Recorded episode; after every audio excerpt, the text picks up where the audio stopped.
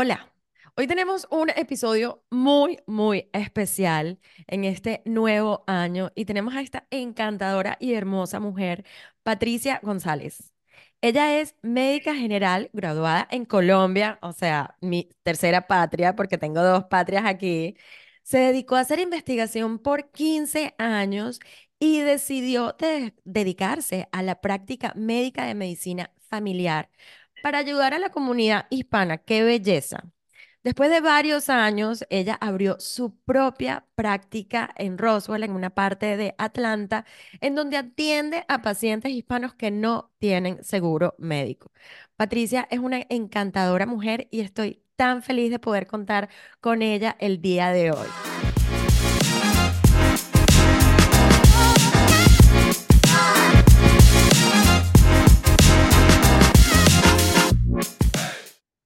Patricia, gracias por acompañarnos en este nuevo episodio de Saludablemente Mujer. ¿Cómo estás? Muy bien, y tú, Yanira, muchas gracias por tu invitación y feliz de estar aquí y de compartir este momento contigo y con las personas que nos están escuchando. Eh, feliz de tenerte, una mujer tan espectacular que ha hecho tanto por la comunidad.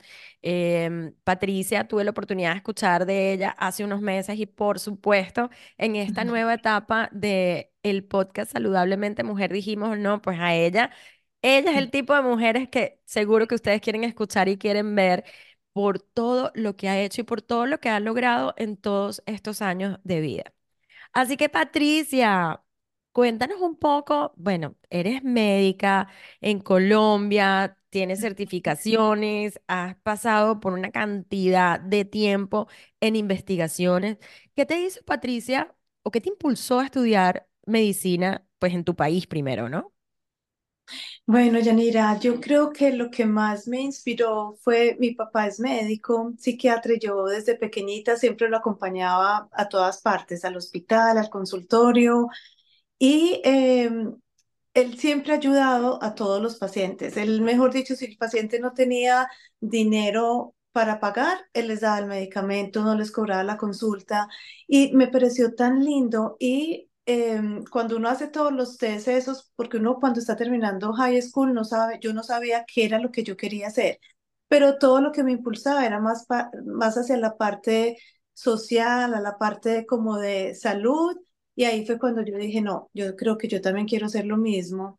Y, y ahorita, después de tantos años, ya va a cumplir 30 años de haberme graduado, pienso que no me equivoqué, que lo que hago es lo que más me apasiona. Y como le digo a muchas personas, yo no estudié medicina ni para ser millonaria, ni para hacer plata.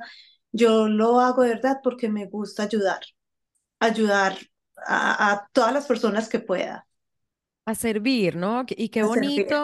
Qué bonito, Patricia, porque mira, uno uno vive o uno es el ejemplo, pues, de sus padres, ¿no? Y Sí, muchas veces yo creo que tal vez uno como padre o como tío, lo que seamos, eh, empezamos a decirle cosas a los niños, que tú tienes que hacer esto, que tú tienes que hacer lo otro, sí, pero realmente ellos aprenden del ejemplo, de lo que ven, ¿no? Y me encanta que dices que tu papá era, pues estaba abogado al- a, servir a la gente porque eso es lo que tú estás haciendo con todos los hispanos, que, bueno, para ti que nos escuchas y nos estás viendo algunas veces, para uno que está llegando a un país, que no sabes hablar el idioma, qué sí. belleza poder conseguir gente como Patricia que nos pueda estar ayudando, y más en un país en donde, de, en donde tal vez si no tienes seguro, la medicina puede ser muy cara. Y gente como tú es la que estás haciendo la diferencia en el mundo, Patricia. Así que eh, de parte de todos los hispanos de aquí de Estados Unidos, muchísimas gracias. No, de verdad, que es un placer, Yanira. Yo de verdad que disfruto. Mi papá una vez me enseñó algo y, es, y él me, siempre me dice, si tú vas a un trabajo donde tú piensas que te están pagando por hacer lo que te gusta, no es un trabajo. Y de verdad, así me siento. Yo no lo siento como una obligación, lo hago con tanto cariño que a mí no me da pereza. O sea, yo no lo hago por un cheque, no lo hago, lo hago porque sé que estoy haciendo algo bueno y que me, me, me da satisfacción personal. Saber si en un día yo puedo ayudar y escuchar a una persona, eso ya es suficiente. Eso es, yo, yo siempre pensé que, por ejemplo, la medicina eh, o, mm, a ver, la medicina o tal vez un cura, todo eso tenía que ser realmente por vocación, ¿no? Y, pero definitivamente es más, más que vocación, es el propósito. Y yo creo que fue lo que tú conseguiste en la medicina como la forma, ese es el cómo, ¿no? Como la forma de servir a la gente. Para mí es poder llevar mi palabra, mis experiencias a través de este podcast que tú nos estás escuchando, nos estás viendo pero definitivamente es muy importante trabajar en ese propósito de vida para uno poder tener una vida feliz y saludable y en bienestar, ¿no? Porque cuando yo, yo escuché algo ahorita que decías lo que, lo que le habías escuchado a tu papá, pero escuché algo alguna vez que cuando uno, cuando uno vive su propósito, cuando uno trabaja en su propósito, el universo conspira para ayudarte en eso. Y eso es lo que yo he visto. Yo llevo un año con mi negocio y no sabes cómo veo a gente que me quiere apoyar para yo poder tener más impacto, que consigo a los clientes. Eh, la otra vez estaba con alguien que me dijo cuando escuché tu charla, me diste esperanza. Y dije, wow, o sea, yo estoy diciendo esto, algo que me lo sé de pe allá, que lo practico, pero esa persona lo necesitaba escuchar, ¿no? Entonces eso me parece muy interesante. Hablaste de que pasaste 15 años, Patricia, investigando. ¿Por qué? Porque, porque, o sea, ¿por qué de médico, que eras médico, viniste para acá y empezaste investigación? ¿Por qué no seguir con tu carrera o cómo fue eso? Eh, porque, Yanira, em, cuando tú vienes de otro país, tú tienes que tomar casi cuatro exámenes para revalidar em, tu título. Em, y en ese momento yo no estaba preparada. Eh, tenía que tener también experiencia en algo que yo hubiera hecho aquí en Estados Unidos y no la tenía. Entonces, em, en ese momento mi esposo estaba estudiando, no podíamos estudiar los dos al mismo tiempo, pero él ya había pasado los exámenes, entonces yo dije, voy a hacer algo que nunca he hecho y que aquí es súper común, hacer investigación antes de que uno no, a veces, o por ejemplo yo mientras que estudié medicina, nunca nos enseñaron que antes de que, por ejemplo, un medicamento salga a la venta, tiene que pasar por un proceso de años y ensayarlos primero en animales, después en personas. Es un proceso súper largo y me llamó la atención y era algo que me iba a servir de pronto para más adelante. Entonces me sirvió para mejorar de pronto el inglés, para tener un, un, como un background de que había hecho algo aquí en Estados Unidos y, y fue interesante, todavía me fascina, porque detrás de, de muchas cosas que, o sea, la tecnología todo cambia y la ciencia está avanzando tan rápido, pero detrás de eso nadie sabe el proceso que, que hay. Eh, y es interesante. Y por eso me tocó, no, no podía empezar a practicar inmediatamente aquí. Es un proceso largo, eh, hay médicos excelentes de todas partes del mundo, pero desafortunadamente las leyes aquí hacen que tú, si tú no pasas esos exámenes, no puedes. Y además, así pasaras los exámenes, no puedes trabajar inmediatamente. Tienes que volver a estudiar casi de tres a cuatro años y de ahí es subespecializarte. Entonces, yo ya tenía ya estaba con varios años, pero de todas maneras no, no fue un impedimento para poder seguir y, y fue un proceso, yo pienso que todo pasó en el momento adecuado. Necesitaba hacer eso para llegar donde estoy ahora. Qué lindo, qué lindo que, que puedas decir eso, ¿no? Porque yo creo que muchas veces nosotros nos enfocamos tanto en algo que no vemos las oportunidades que se nos están abriendo. Yo el año pasado, después de un divorcio, vine para acá, estaba súper triste, pero yo sabía que todo esto había pasado para que yo aprendiera algo. Y el año pasado, estando sentada aquí justamente haciendo una conferencia para las mujeres de la cárcel de Gwinnett, y después de dos horas de hacer eso en español, inglés, inglés, español, responder y todo, termino la llamada porque era por Zoom y me pongo a llorar y me pongo a llorar y me dije a mí misma, wow, por esto estás aquí. Entonces, que tú hayas podido ver y, ok, mira, no pude, fui médica ya, todo lo que estudiaste en Colombia, porque esta es una carrera que implica mucho, pero tú dijiste, esto no me lo va a impedir que yo siga sirviendo, apoyando y obviamente viviendo tu propósito. Y pasaste 15 años en investigación, pero le viste, le diste la vuelta, te reinventaste también, ¿no? Exacto. Y por ejemplo, Yanira, mira, yo, yo le cuento a todo el mundo y yo me siento súper orgullosa. Yo antes de empezar investigación, yo era niñera, hice babysitter, trabajé en restaurantes, fui real estate, he hecho lo no, mejor dicho, miles de cosas porque yo decía, no, pasar este proceso. Hice tantas cosas, tantas cosas diferentes que yo decía, ¿será que entonces es la medicina? Pero todo se va poniendo en el lugar. Eh, y lo que tú decías ahorita, a veces las cosas no pasan como a veces las planeamos. Entonces, por ejemplo, yo me vine por amor, me casé con el novio de toda mi vida. Después él mm, nos divorciamos porque conoció otra mujer. Fue súper duro. em, eh, un proceso que yo lo único que quería era devolverme, pero no podía por la parte legal, por los papeles.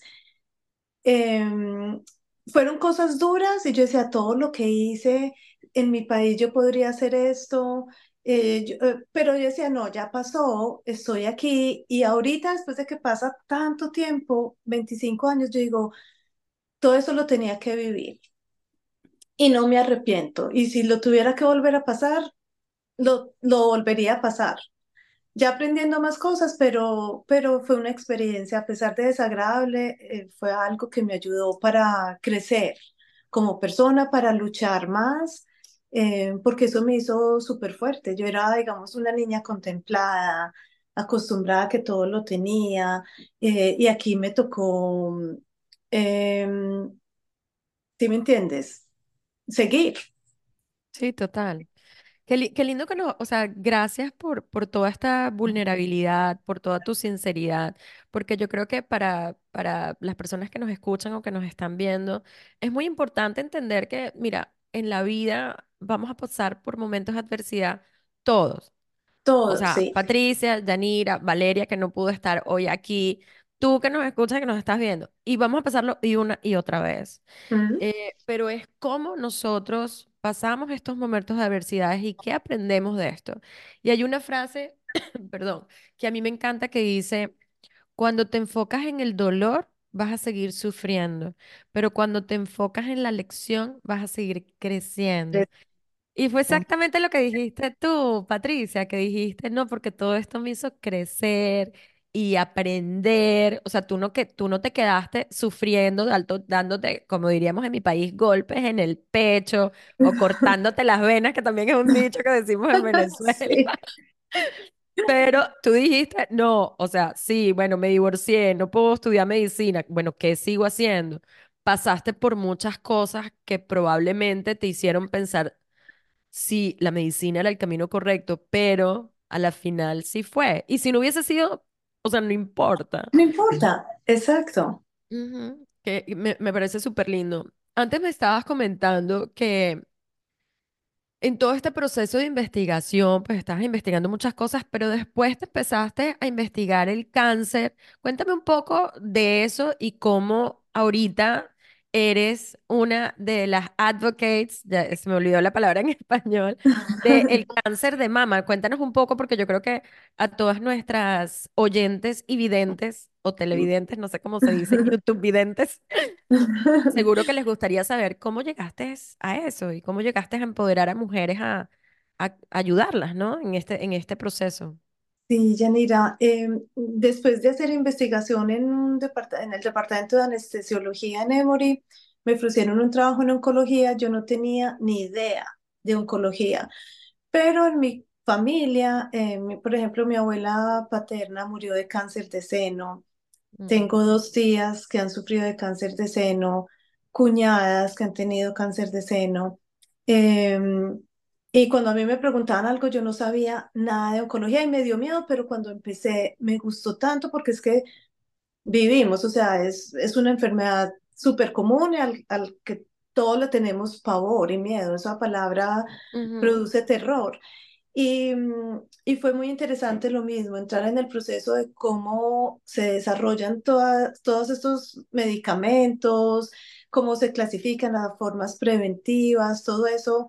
Em, me llevó a trabajar otra vez en investigación eh, en oncología, de ahí seguía Northside, ya más enfocado hacia las mujeres en cáncer oncológico, cáncer de ovario, de cuello uterino, em, y me fascinó, también me fascinó y me di cuenta que la parte de, de las mujeres, porque las mujeres a veces somos, bueno, muchas veces somos como el centro de la familia, de una casa y ver esas pacientes que tenían que dejar de trabajar, de ser mamás, pasar todo un día metidos en quimioterapia, em, eso impacta mucho porque uno siempre piensa, ay, donde a mí me llega, yo no estoy preparada, ¿y qué pasa? Y había que hacer algo, o sea, yo ayudaba de cierta manera, a pesar de que estaba haciendo investigación, yo iba a hablar con las pacientes, les ayudaba a hacer traducciones, pero también me llamaba al mismo tiempo la atención de que falta mucha prevención. Y Mm, para mí la prevención yo creo que es la clave. A, a mí me tocaba ver pacientes con cáncer de cuello uterino que nunca se habían hecho un papá Nicolado, porque lo que tú decías ahorita, eh, la medicina aquí es costosa. Por el problema del idioma, tú no sabes dónde debes ir, eh, cómo te tratan, eh, cada cuánto te lo tienes que hacer. Entonces falta demasiada educación y por eso es, por eso me gusta. Y por eso hacemos con el hospital de Northside, hacemos mamografías gratis, porque hay muchos mitos. El, es muy costoso un mamograma normalmente. Hay clínicas donde lo pueden hacer por 150 dólares, pero hay otras que valen 700. Hay pacientes que no tienen seguro o no tienen un médico primario que les esté diciendo, mira, a partir de los 30 te tienes que hacer tu examen manual. Eh, estos son los síntomas. Eh, después de los 40 tienes que hacerte una mamografía, el Papa Nicolau se hace cada tres, el, la colonoscopia después de los 50 años. Y yo pienso que si uno tiene una persona, porque el médico primario no es solo para recetar y ir cuando tú estás enfermo. Yo, una de las cosas que más me impulsó a abrir mi propio negocio era que a mí me tocaba ver pacientes cada 10 minutos donde trabajaba y yo no era capaz, o sea, yo los trataba de ver, pero quedaba con un vacío y con una preocupación. No le dije, no, no, y por eso cuando abrí mi clínica, y si tú vienes aquí, ojalá que nunca como, enfer como enferma, pero yo me dedico casi media hora, 45 minutos a escuchar al paciente, a explicarle. Pacientes diabéticos, yo les digo, la dieta es clave, yo no estoy aquí para recetarte, yo quiero que entiendan por qué la parte de nutrición, de ejercicio, eso es parte del tratamiento.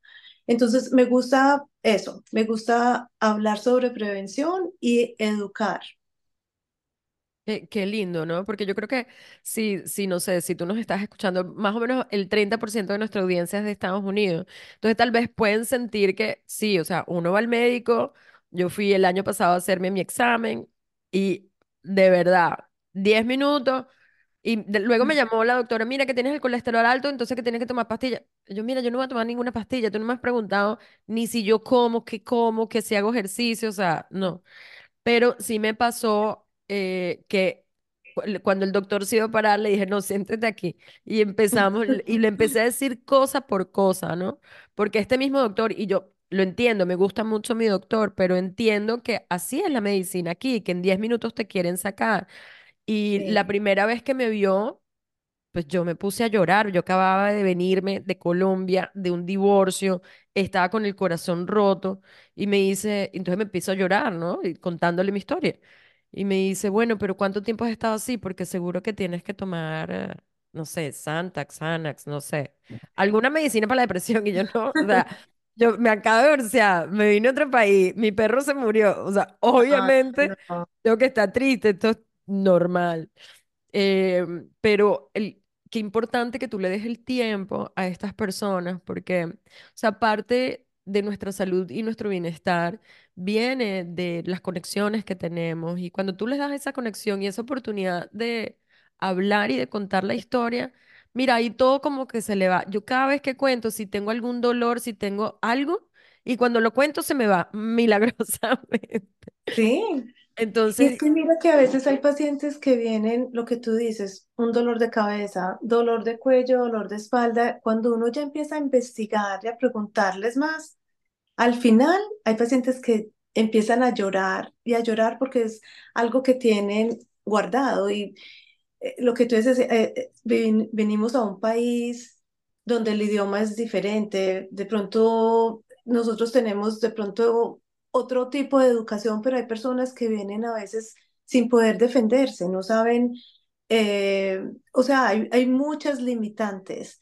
Ujú, Y yo digo, si a uno le cuesta trabajo y aunque sea, pues te defiendes con inglés o eso, hay otras personas que, que les ha tocado mucho más duro y que tienen que trabajar, no, pueden- no les dan permiso en el trabajo para pedir a una cita. Yo abro, por ejemplo, los sábados y los domingos. Yo trabajo de, de domingo a domingo ok, porque las personas no pueden dejar de trabajar. Hay personas que si tú no trabajas, pierdes todo el día, pero no te pagan. O si estás enfermo, no tienes incapacidad, no tienes, es- o sea, eh, son cosas diferentes que a veces cuando pensamos que vamos a venir a Estados Unidos, vamos a tener muchas cosas que de pronto no tenemos en nuestros países. Em, y es verdad, yo digo que el 50% de las consultas, cuando tú no estás bien mentalmente, hay algo que tu cuerpo quiere expresar y lo expresa con algún síntoma, pero en el fondo es algo que puedes tener guardado.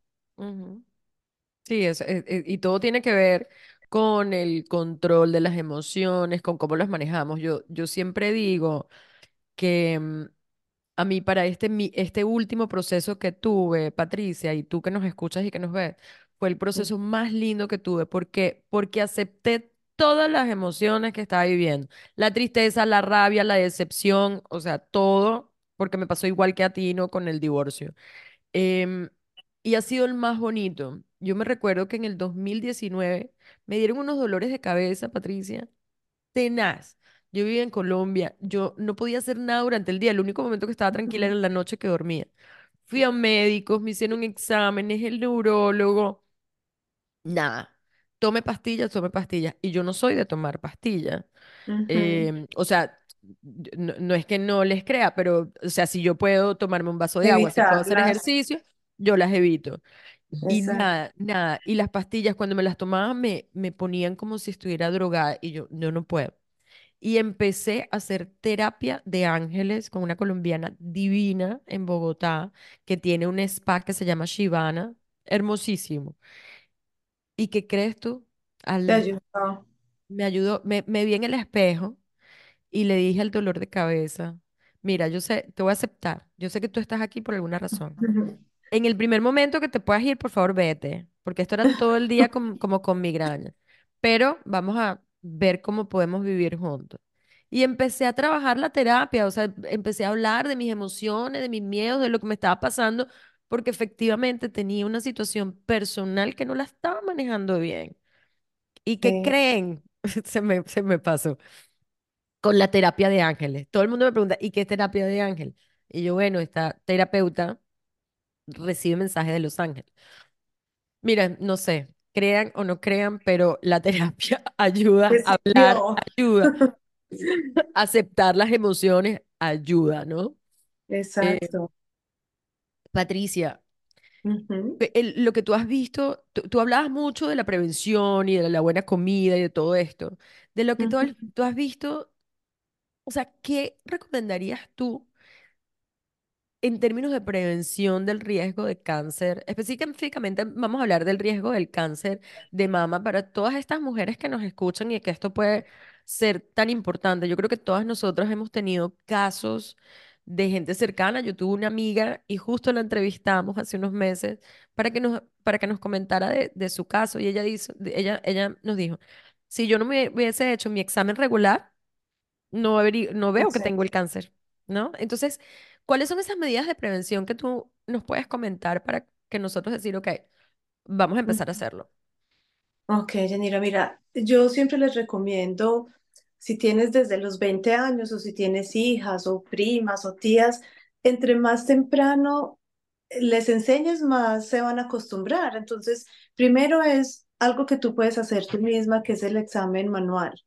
Entonces, lo que se recomienda es una vez al mes, lo puedes poner en tu calendario, Ok, eh, eh, lo puedes hacer, yo siempre les digo, es mejor cuando te estés bañando, coges un poquitico de jabón, subes, por ejemplo, esta manito y con la izquierda empiezas con el seno derecho siempre en orden, como siguiendo las manecillas del reloj o como si o sea, fuera hacia adentro o hacia afuera, no Como tú importa. quieras, pero siempre en orden, porque el problema es este que, ah, no, yo ya me toqué. No, empieza desde arriba y vas dando Ajá, como si fuera un relojito o una pizza, utilizar estos tres deditos donde hay más sensibilidad y ok, puedes empezar de aquí, de afuera hacia el pezón, como partiéndola en una pizza. ok, para que no, para que no pierdas ningún espacio. exacto, porque si tú te haces así, de pronto con la palma de la mano no sientes nada, pero esta parte del pulpejo de los dedos es súper importante. ¿Cuál es la intención? De pronto uno no está acostumbrado a sentir una masa o una bolita, pero la intención es que tú desde pequeñita o desde joven conozcas tus senos, que tú digas, esto no lo sentía, claro, eh, o aquí me duele. La otra cosa es siempre mirarte en el espejo de frente, mirar que, que, que tus pezones estén bien, que no estén metidos hacia adentro, que no tengas cambios en la piel. A veces hay un cáncer eh, de mama, ujú, que lo único que tú tienes, tú no tienes ninguna masa, pero hay cambios en la piel se llama piel de naranja. Entonces, hazte cuenta que es como la piel de una naranja, así con punticos como poritos, o que no tengas ninguna secreción, ni ujú, sangre, ni ningún líquido. Y otra cosa que es importante cuando se examinen los senos, siempre mirar en las axilas, porque a veces hay tipos de cáncer En de mama ganglios. que no te, exacto, y a veces Ajá, son ganglecitos entonces, eso es lo que tú puedes hacer desde temprana edad. Ya si tú te sientes algo anormal, inmediatamente consultar, porque ya tu médico puede que te ordene un ultrasonido o una mamografía. Si así cuando tengan 40 años es cuando se empieza a recomendar hacerse la mamografía, eh, que es la que se llama la de screening o de tamizaje, eh, pero eso es importante que tu médico primario te examine, porque como hay diferentes tipos, tú puedes ordenar eh, por ejemplo, con Northside, yo puedo en la orden señalo en el dibujito de los senos cuál es la parte que yo encuentro anormal para que ellos se enfoquen más en eso. O si hay necesidad de, es un quiste y toca aspirarlo, ahí mismo te lo hacen con el ultrasonido. Pero eso es lo más importante. Cada año o cada dos años, dependiendo de la historia familiar. También ahora hay un método, porque hay una parte del seno, del cáncer de seno, que es genético. Eh, se llama el BRCA, es un gen, BRCA uno y BRCA dos Y ujú, lo bueno es que ya, si tú has tenido antecedentes familiares, no solamente de parte de la mamá, porque antes era una creencia, "Ah, no, si, si tu papá, por parte de tu papá no había cáncer, no, eso está en los genes, tenemos el 50% de cada uno. Entonces, este examencito es un examen de sangre que te puede determinar si tú estás más propensa a alguno de esos, eh, algún cáncer o tienes ese gen que te puede predisponer a, a cáncer. ujú, Pero Claro. yo diría que eso es la, la parte más importante de la prevención, es esa, tú misma. Yo tengo inclusive una historia de una muy amiga mía ella le hicieron la mamografía y al mes ella se estaba haciendo su, la mamografía le salió normal, se estaba haciendo su autoexamen y ella se sintió una bolita. Y ya le habían hecho la mamografía el mes Wow. anterior. ujú, Se sintió la bolita, dijo, esto yo no lo tenía, volvieron y se lo repitieron y Y tenía un cáncer. Ok. Entonces, por eso es importante y tampoco quedarnos tranquilos. Ah, ya me hice la mamografía. No, cada mes, eh, dos semanas después de que haya pasado tu periodo, te lo puedes hacer con un poquitico de jabón cuando se estén bañando para que se deslicen más fácil los Claro. dedos. Em, pero eso es lo que yo siempre les aconsejo a, a, a todos los pacientes. Qué, qué bueno que comentas eso. Hay algo que me resonó mucho. O sea, primero uno, como ponerlo en el calendario. Yo tengo, de verdad que casi que toda mi vida está en el calendario. No pongo como la hora que tengo que ir para el baño, pero lo demás está puesto ahí. O sea, las citas que tengo, la cena, los encuentros con amigos, todo para saber qué es lo que tengo. Y me, me gusta eso, como poner una vez al mes hacerse eso para que no se te olvide, para que empieces con el hábito, porque todo esto es hábito. Pero otra cosa que me resonó y que me encantaría pues que la gente escuchara otra vez, tú que nos escuchas o que nos estás viendo, es desde chiquitos, o sea, no sé, si tú tienes hija, wow, qué interés, eso me pareció súper interesante porque a nosotros, Patricia, no nos enseñan estas cosas, uno las no. aprende después a los golpes, ¿no? Como diríamos en mi país también, para no decir otra palabra.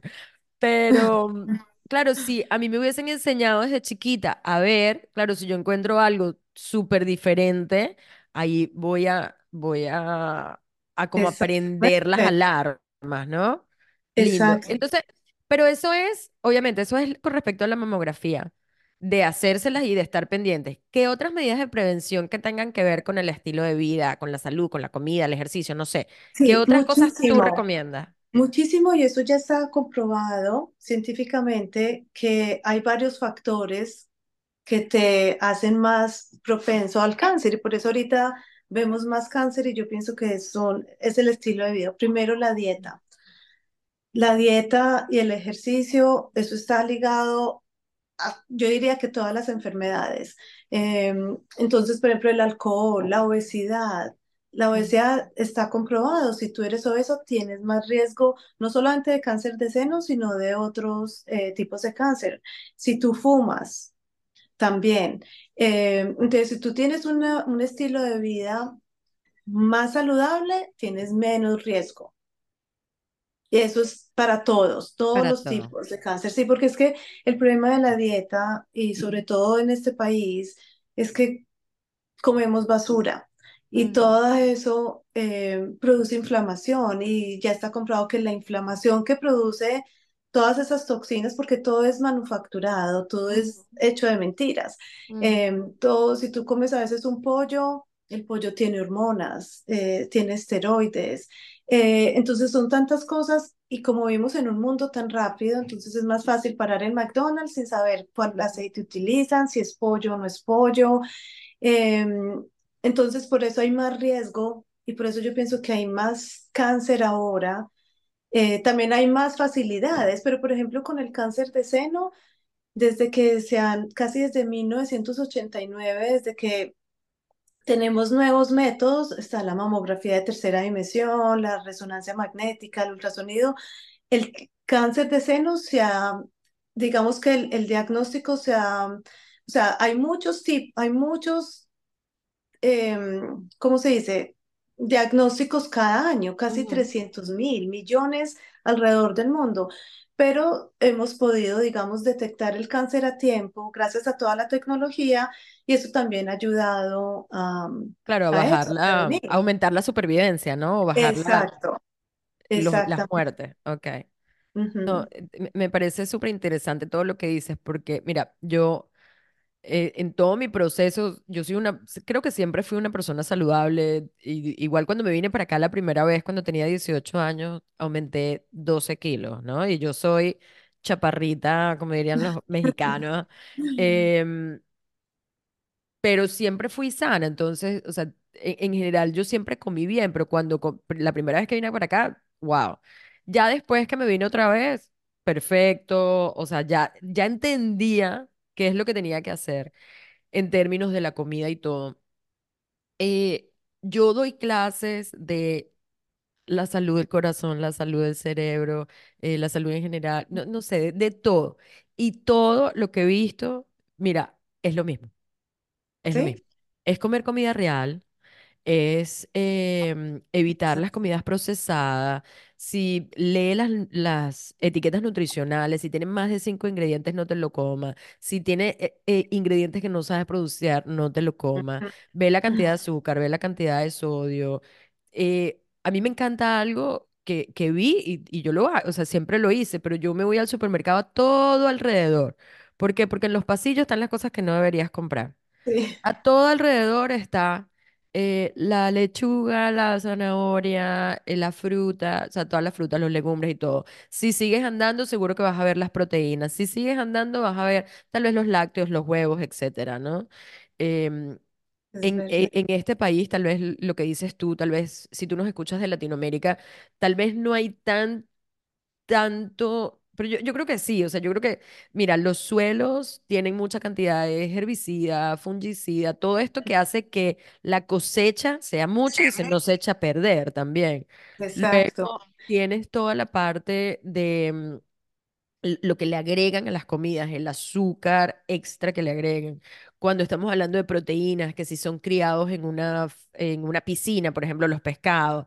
Eh, o No. si lo que, lo que tú decías, los antibióticos, eh, la comida genéticamente modificada, todo eso, tú que nos escuchas o nos ves, todo eso te lo estás comiendo tú también, Y sabes qué es lo ¿no? malo, Yanira, que es que estamos en un mundo donde lo que más importa es el dinero y muchos gobiernos no regulan nada de la parte eh, de alimentación.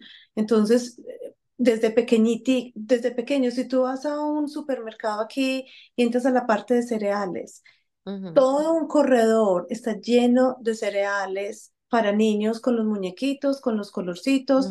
entonces desde pequeñitos estamos acostumbrando a los niños a comer dulce, dulce, dulce. Premiamos a los niños con dulce. Si les van bien, vamos entonces a McDonald's. Los, toda la comida es en cantidades. La Coca-Cola, el refil, entonces entre más grande y vuelves y rellenas porque te lo están dando gratis. Y es eso, estamos, nosotros cuando llegamos a otro, a este país, pensamos que nos tenemos que adaptar a las cosas porque es Estados Unidos, pero eh, nadie nos prepara para eso, nadie nos enseña. nadie. Como pensamos Mm, que estamos en un país desarrollado, pensamos que todo está regulado y no, que hay que No, no. tener demasiado cuidado porque yo estoy segura que la estoy así absolutamente segura, presión alta, azúcar en la sangre, hay cosas que ni siquiera son genéticas, es Ujú. todo no lo estamos consiguiendo nosotros mismos. Sí, creo que eh, las, las estadísticas, bueno, de- dependiendo de quién lo diga, pero es como un 74% depende de ti, de tu, o sea, tu salud depende de ti. Y en el libro, en el libro que, que te estaba comentando antes de Tony Robbins, Life Force, el nuevo libro que sacó, él dice que nosotros tenemos que funcionar como el presidente de nuestra propia compañía y tomar Sí. decisiones informadas que tengan un impacto positivo en nuestra salud.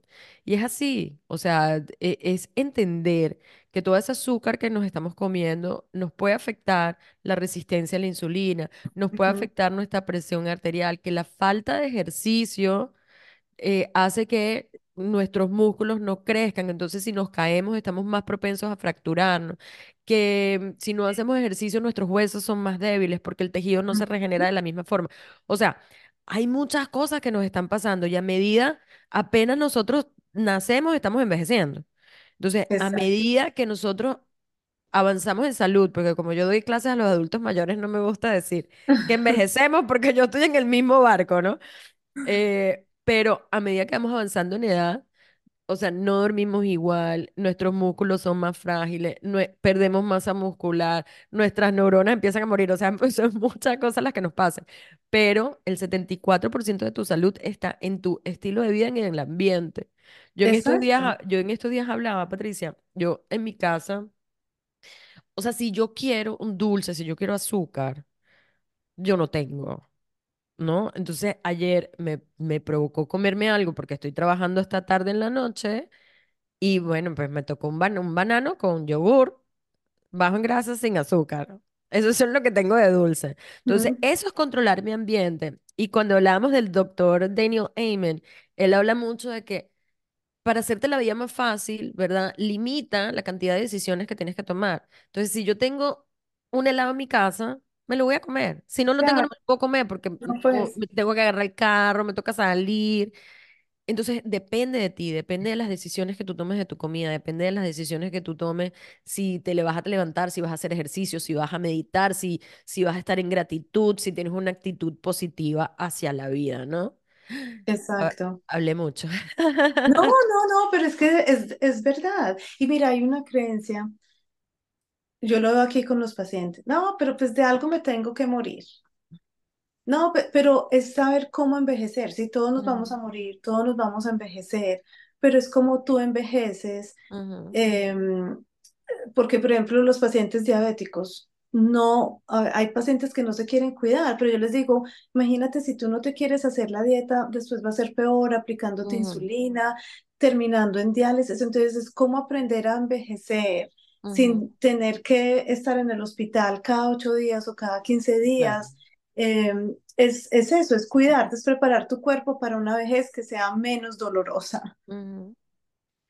Wow, qué, qué lindo, Patricia, porque creo que em, Eh, A mí me encantan estas conversaciones porque nunca sabemos de qué vamos a hablar y hablamos de todo. O sea, Sí. hablamos de la salud, hablamos del cáncer, hablamos de los divorcios, hablamos de aceptar las emociones, o sea, de todo un poco, ¿no? De, antes de irnos, Patricia, me gustaría, te tengo tres preguntas para que Sí. respondas en una línea, ¿ok? Bueno, si te quieres extender, aquí, aquí somos Bueno, una democracia, no somos una dictadura, o sea, puedes hablar, pero a medida que puedas, responde en una línea. La primera, si pudieras implementar un hábito en todas las mujeres del mundo, o sea, tú tienes el poder, o sea, si tú lo que digas, las mujeres los van a hacer. Bueno, basado yo creo que en tu experiencia eh, como médica, en tu experiencia con tu clínica, en experiencia con todas las investigaciones que, que hiciste.